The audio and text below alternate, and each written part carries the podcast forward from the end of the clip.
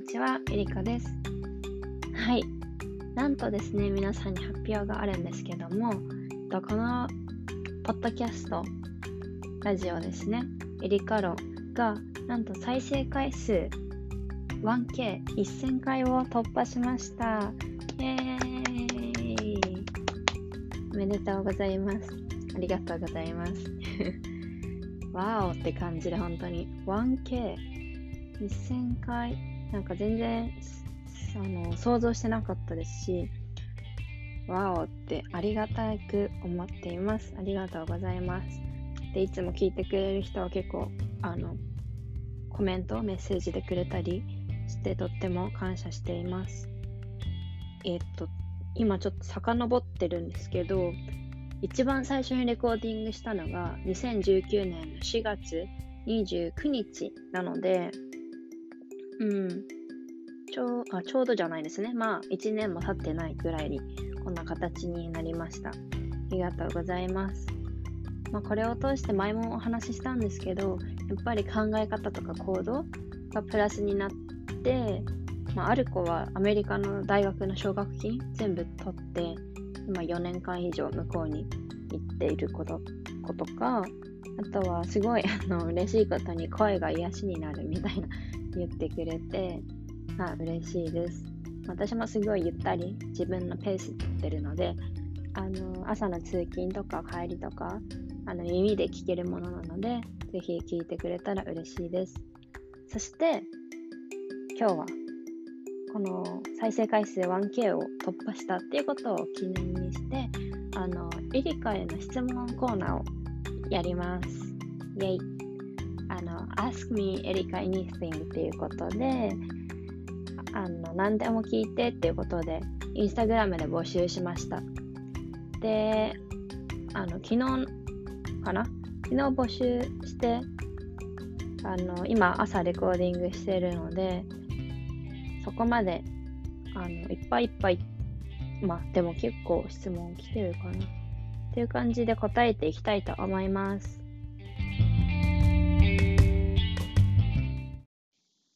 ということで質問コーナーを始めたいと思います。えっと、来てくれた質問を読んで、それに答えていきますね。はい。では一つ目。毎日ポジティブでいるにはどうしたらいいの？うん。私ちょっとあの、この質問たちは、あの、ラジオ話しながら考えようと思ったので、今、考えながら話しますね。ポジティブでいるには、うん、なんか私結構明るいってすごい人に 言われるんですけど、でも一人の時は私全然そう思わなくて、うん、うん、なんか、人の目を気にしちゃうっていうのが、すごい私の周りとか聞く話には多いんですよね。ポジティブにいる。なうん、だけど自分を受け止める、まず。理解して受け止めて、なんか、もしダメだと思うとこも、それはそれでいいんだよって言ってくれてあげる、自分で。ことが大事。あと他人と比較しない。自分は自分で、その人はその人。っていう考えを持てばポジティブになるんではないでしょうか。私はそう思います。次。どうして社会は大多数の意見に合わせがちだと思う？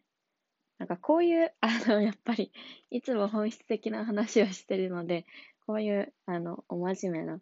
質問もたくさん来てます。社会は大多数の意見になぜ合わせがちなのかか。うーん、合わせがちってことは、この質問の意味は、ああ、そういうことね。みんなそうは思ってなかったとしても、その人の、うん、マジョリティの意見に合わせてしまうのはなぜってことだよね。って捉えたら、でもそっちの方が物事が、なんか自分が傷つかなくて済むからじゃないか。まあ、いろんな捉え方があると思うんですけど、うん、なんか私はすごいユニークな考えが好きだし、マジョリティじゃなくて、あの、少数の意見とかがすごい気になるし、私もなんか、そんな考え方するんだって言われるんですけど、うん、多分大多数の、うん、意見に合わせれば自分が傷つかないし、物事がうまく進む。何も争いっていうのはおかしいけれども、何も対立するものが生まれないフラットな状態。道で言ったら、なんか凸凹な道より滑らかな道の方が進むから、まあ、それでいいやって感じで合わせちゃうんじゃないですかね。でも自分の声は大事にしてほしいと思う。私も結構打ち合わせとか仕事でね、打ち合わせとか、もう年齢、あんまり私の会社結構外資系だから、外資系ってか、まあ外資系？うん、考え方がね。なので、すごい上の人にも、あの、思ったことは伝えるし、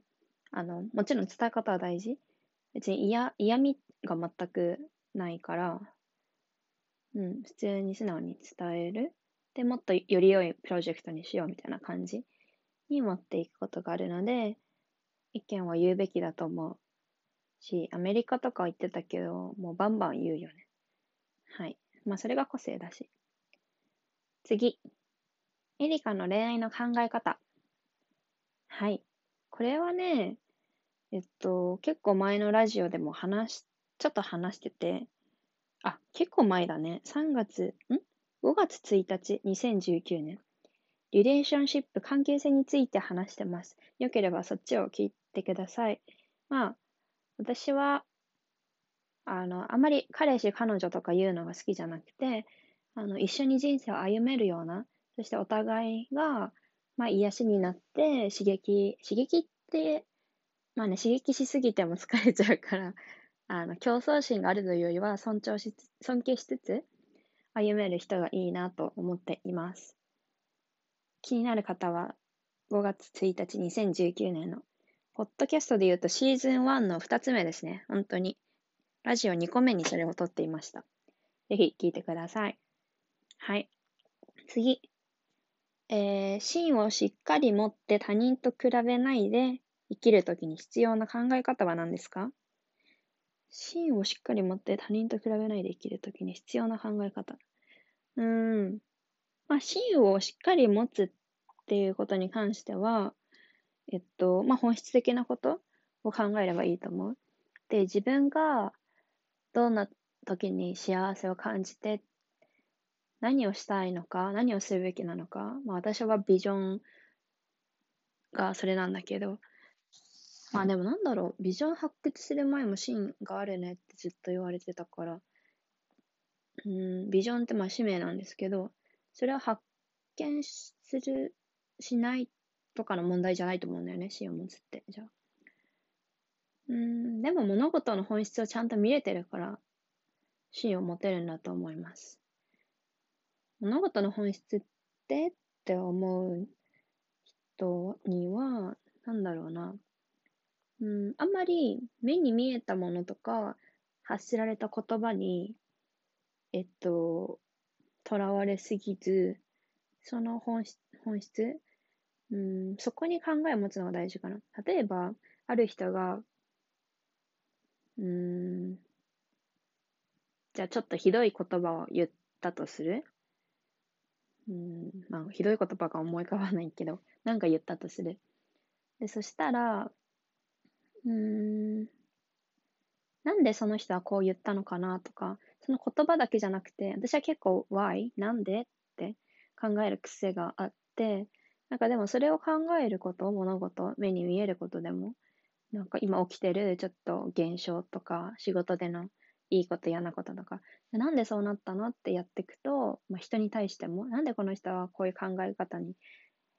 なるんだろうみたいなことを考えると、すごく、あ、見えてくるものがあって、まあ、それは人それぞれだと思うんですけど、それがまず芯を持つのに大事な考え方だ。why っていうとこだね。あと、他人と比べないで生きるときに必要な考え方ね。他人と比べないで生きるとき、ああ、そうだね。これ私は結構、うん、昔気にしてたんですよね、結構。うん。で、アメリカ行って、そう、アメリカ行って、その時に日系アメリカ人の人と、あの、付き合いして、もう本当に素晴らしい人で人格も、本当に今でもすごいなって思うんですけど、その人が教えてくれたことで自分が他人とあんまり比べないっていうか、他人の考えを気にしなくなった。で、例えばなんか、その人が言ってたのは、自分の、自分が例えば被害妄想でもいいんだけど、あの人が私に対してこんなこと思ってるかもみたいな。自分がやった行動に対して。思ったとしますよね。で、自分の、じゃ行動が、あ、ダメかもとか思ってしまう。でもそれって、なんかこうやって考えられるって。なんか自分がやった行動がボンって真ん中にあるじゃないで、その横に他人からの、えっと、み、なんだろう、見る目がある。で、こう考えてるかもみたいな感じで、自分に矛先がそれを向かってる感じ。でもその矛先は別にその人の勝手じゃんっていう。なんか自分の行動は自分らしくいいものだし、あのー、なんかエリカの好きにやればいいよみたいに言われて、その人には。うん。で、その他人が考えてることは、それは他人の勝手じゃんって。他人がそう思ってるか思ってなくても、なんかエリカがやってることには、もうそれはエリカなんだから、エリカらしさなんだからって言われて、他人がどう思ってない、思ったとしても、それはその人の勝手。それはもう自分の行動と関係ないものって言われて、ああ、みたいな。確かに。って思った。で、それなんかね、最最近っていうか去年読んですごい良かった、嫌われる勇気っていう、まあ、結構有名なアドラー心理学の本なんですけど、そこにも書いてあって、そう、なんか他人と自分を結びつけちゃうんだけど結構、でもそれをセパレートして考えようみたいな考え方があって、まあ、それはすごいあの他人の目気にしないし他人と比べないことにつながると思います。はい。えっと、あと、お金ってどんな概念だと思いますかって来ていて、これ、あの、でも私もね、考えたりすることがあって、うん、なんか学校で中、あ、小学校、中学校、高校、大学なんかお金のことを概念的に教えてくれる授業ってあんまないなと思ったんですね。あの、結構経済とかさ、ミクロマクロとか、まあ法律とかあるけど、なんかそもそもお金って何なのみたいな。で、今後どうなっていくのみたいなことは、なんか学校じゃ教えてくれない。でもそれって、お金ってずっと自分たちが付き合っていくものだし、まあ、もしかしたら呼び方変わるかもだけど、今後。うん。うん、それ、だからちゃんと考えて学ぶ必要あるなと思いました。なんか私が言いたいのは、その投資とか、ももちろん使い方じゃないですか、それはお金のやりくりの仕方。じゃなくて、いや、あの、お金の本質を考える必要があると思ってます。で、うん、なんか、どうなの？私はっきりした答えは出てないのかな？けど、去年、うん、考えてたのは、なんかお金ってそもそも何？と思って、昔は、もうずっと古代ね、は、物を交換するとき、あ、じゃああなたのそれ欲しいってエリカが言ったとして、そしたらあなたが、あ、じゃあ私のこれ、貝と交換しよう。貝殻ね。って言って、貝殻をきっかけになんか交換が始まったみたいなことを一節では書いてあった。まあ、それ一節だから本当に正しいのかちょっとチェックしてください うん。だからその価値の交換、結局は。うん、それに値するものをあげるっていう価値の交換で、ね、こうやって変わってきた。だから今もその自分が価値があるものに対してお金を払う。うん、何か物を払うって時にお金が発生するって考え方なんですよね。で、なんかそういうことを知ってるからなのか、私は結構価値を重視していて、物を買うときに。なんか例えばすごい、あ、いい洋服とか、いいアクセサリーとか、あデザインがね、とか、なんでもいいんですけど、なんかそれを見たときに、なんか、安くてももし、うん、例えばすごい、まあ安いなと思っても、でもそのもの自体の価値にその金額が合わないなと思ったら買わないし、逆にすごいお金は高くても、あ、これはなんか他にもないし、これはその価値があるって思ったものを私は結構買うんですね。結構っていうか、あんまりそういうのないから、そこまであの、心にグッとくるものは少ないけど、っていう感じで買うので、お金の使い方は私は結構それに重き、重きを置いてるかな、無意識にね、と思います。だから、うん。あと旅行とか私お金を使うあの旅行費なんか結構自分、なんか周りもそうかもしれないけれども、あの物事にお金を払うってよりは、まあ体験自分の学びになって自分が成長するものとか、あとは癒しになるもの、自分が本当に必要としてるものに、えっと、お金を払います。だってそこに価値があるから。っ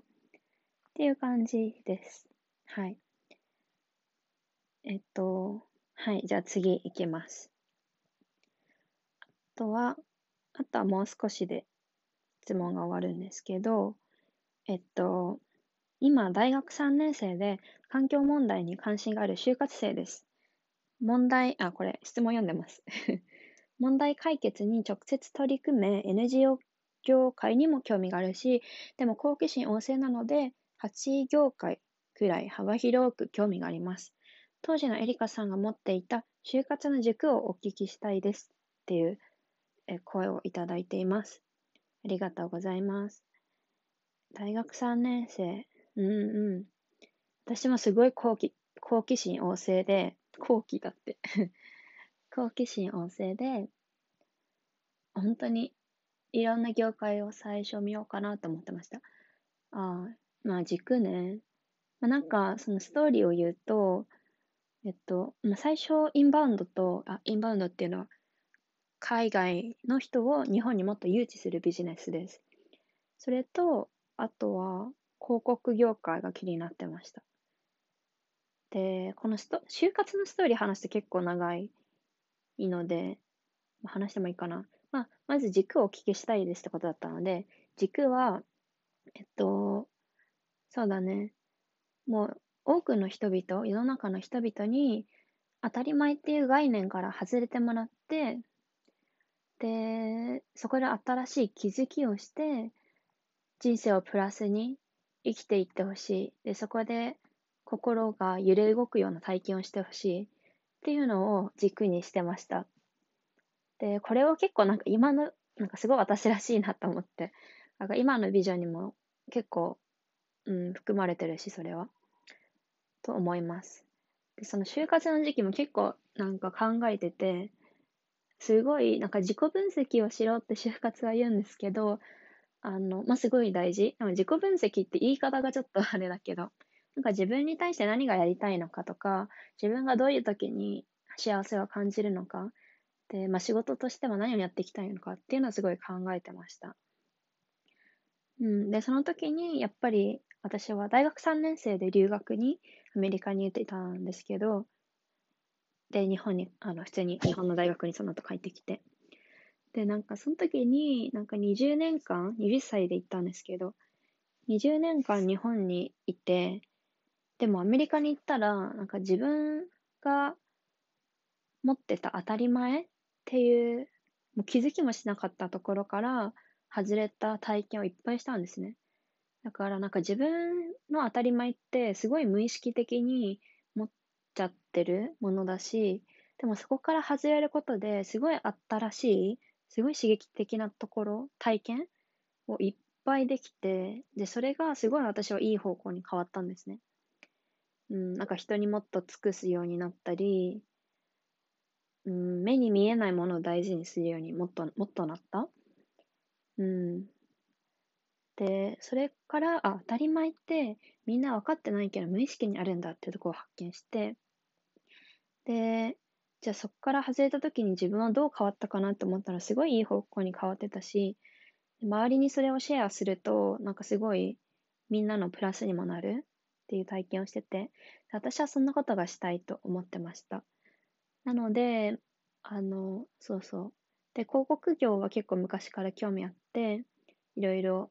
うん、見てて、ある会社の人、ここの会社で働きたいなっていうところがあって、まあ、結局そこに行けたんですけど、うん、そこを受けて、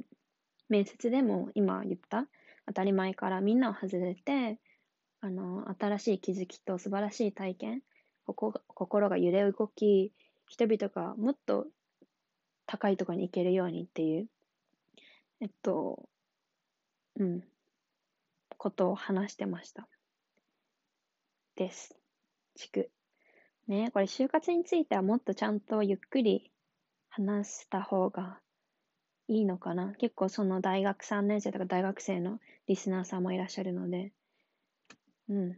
と思います。で、最後、あこれは英語で来てるんですけど、Will you have English transcripts of your podcast soon? Um, yes, and I will record in English because I have been like, I have been thinking like recording in English the podcast, but I'm kind of hesitated to talk in English because I don't have confidence as much. So, but I will record. Thank you for this comment. So これは、えっと、ポッキャスト、このラジオを英語であのやってくれませんかって聞いて、これ結構アメリカの友達からも言われてて、あの、そう、英語で次回、次回じゃないね。今度、撮りたいと思います。うん、なんか英語、私的にはあんまりそこまでまだ自信がなくて、すごいまあ完璧主義者っぽいとこがあるから、それもそうなんですけど、なんか全然ネイティブみたいにね、あのもしかしたらペラペラに聞こえるかもしれないけど、ネイティブみたいになんか無意識的には、無意識的になんていうのかな。まあもちろん母国語じゃないから、日本語をこうやって話してるときと、まあそこまで、なんだろうな。なんかやっぱりもっとナチュラルに話したいし、あの、時々これなんて言えばいいのかわかんない時がある。で、日本語そのまんま、日本語から頭の中で英語に変換してるんじゃなくて、英語で話してるんですけど、頭が。でも、あ、これなんて言えばいいんだろうっていう時がある。まあ、日本語でもなんか感性的な部分、言葉にできない部分ってあるので、まあ、それはあるけど、ちょっともっとペラペラになってからと思ってたけど、ちょっと頑張って今度話してみます。はい。Thank you so much. ありがとうございます。ということで、今日の質問はこのぐらいです。はい。どうだったでしょうか？なんか質問があれば、あの、全然いつでもメッセージをください。全然答えていきます。で、いい質問があったら、そのことについて、あの、レコーディング一本したいので、ぜひぜひコメント、メッセージください。も聞いてくれてありがとうございます。そして、えっと、この 1K 再生回数1000回を記念に皆さんからちょっとプレゼントをいただきたくて、でそのプレゼントは私のポッドキャストで、えっと、レーティングができるんですね。えっと、私のポッドキャスト行ってもらって、いろんなエピソードを見るところがあると思います。で、そこをあの下にスクロールすると、レーティングレビューっていうものが出てきます。5スターとかいろいろ書いてあるとこ。で、そこで星をポッて押してもらってもいいですし、で、あの、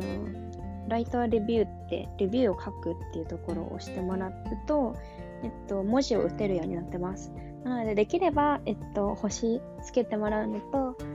えっと、そこにレビューを書いていただけると、とってもとっても嬉しいです。はい。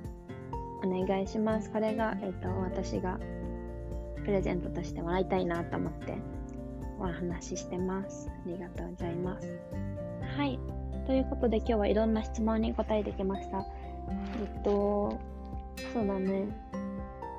なんか結構質問とかもらうんですけど、うん、なんかいろそこから答えることで自分のいろいろな考えをシェアできるので、まあ、これも結構いいなと思ってます。はい。で、そうね。まあ、皆さん今日、今、レコーディングしてるの朝なんですけど、良い一日をお過ごしください。そして夜に聞いてる方だったら、とリラックスして、今日も一日お疲れ様でした。ではまた。聞いてくれると嬉しいです。バイバーイ。Música